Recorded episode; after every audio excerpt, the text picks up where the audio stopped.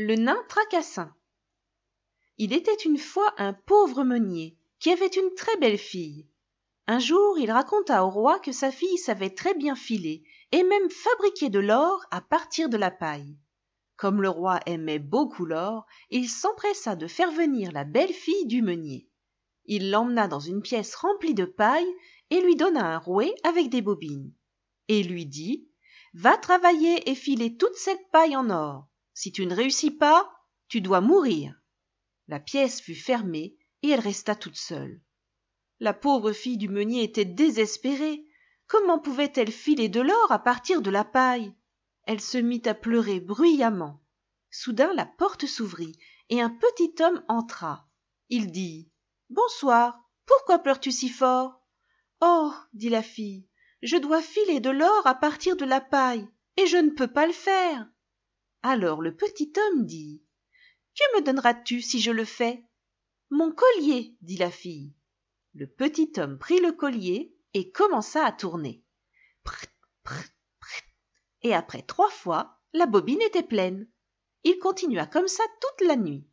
Au petit matin toute la paille était en or. Quand le roi vint la voir il fut très surpris et voulut immédiatement plus d'or il emmena la fille du meunier dans une grande pièce pleine de ballots de paille. Elle devait tout filer en or en une nuit si elle voulait rester en vie. La fille pleurait bruyamment. Le petit homme apparut à nouveau que me donneras-tu si je file la paille en or? demanda-t-il ma bague! répondit la fillette.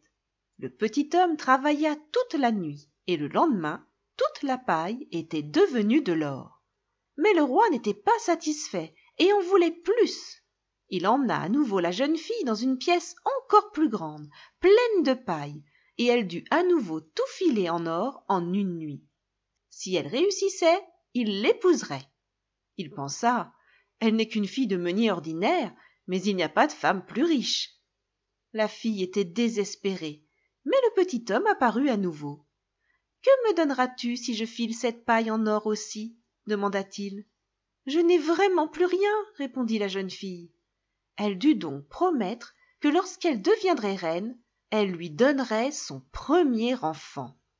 La jeune fille se dit je verrai ça et elle promit. Alors le petit homme fila à nouveau toute la paille en or. Le matin le roi arriva et il était très heureux. Il épousa la fille du meunier et elle devint ainsi une véritable reine. Au bout d'un an ils eurent un beau bébé. La reine avait oublié le petit homme. Mais à sa grande horreur il entra soudainement dans sa chambre et dit donne-moi le bébé maintenant tu as promis la reine lui offrit tous ses trésors si seulement elle pouvait garder son bébé. Mais le petit homme voulait l'enfant. La reine pleura si fort que le petit homme eut pitié.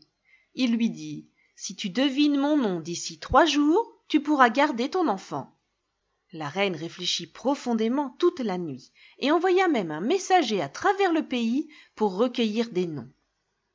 Quand le petit homme revint elle dit albert gérard christian et bien d'autres noms encore. Mais à chaque nom le petit homme s'écriait ce n'est pas mon nom le deuxième jour elle alla à nouveau demander autour d'elle. Quand le petit homme arriva elle mentionna des noms très spéciaux comme Sheepshanks et Pegleg. Mais encore une fois, les noms étaient faux. Le troisième jour, le messager revint et dit Je n'ai pas de nouveau nom, mais en arrivant à un endroit de la forêt où les renards et les lièvres se souhaitent bonne nuit, j'ai vu une petite maison. Un feu y brûlait, et autour du feu sautait un étrange petit homme, et il criait Aujourd'hui je cuirai, demain je brasserai, la prochaine fois j'irai chercher le nouvel enfant de la reine. Toutefois personne ne le sait que mon nom est nain tracassin. Quelle joie pour la reine de connaître enfin son nom. Quand le petit homme revint elle demanda d'abord tu t'appelles julien ou alex non répondit le petit homme alors tu t'appelles nain tracassin? C'est un mauvais esprit qui t'a dit ça s'écria le petit homme furieux et il frappa si fort du pied droit sur le sol boueux qu'il s'enfonça jusqu'à la taille et qu'on ne le revit plus jamais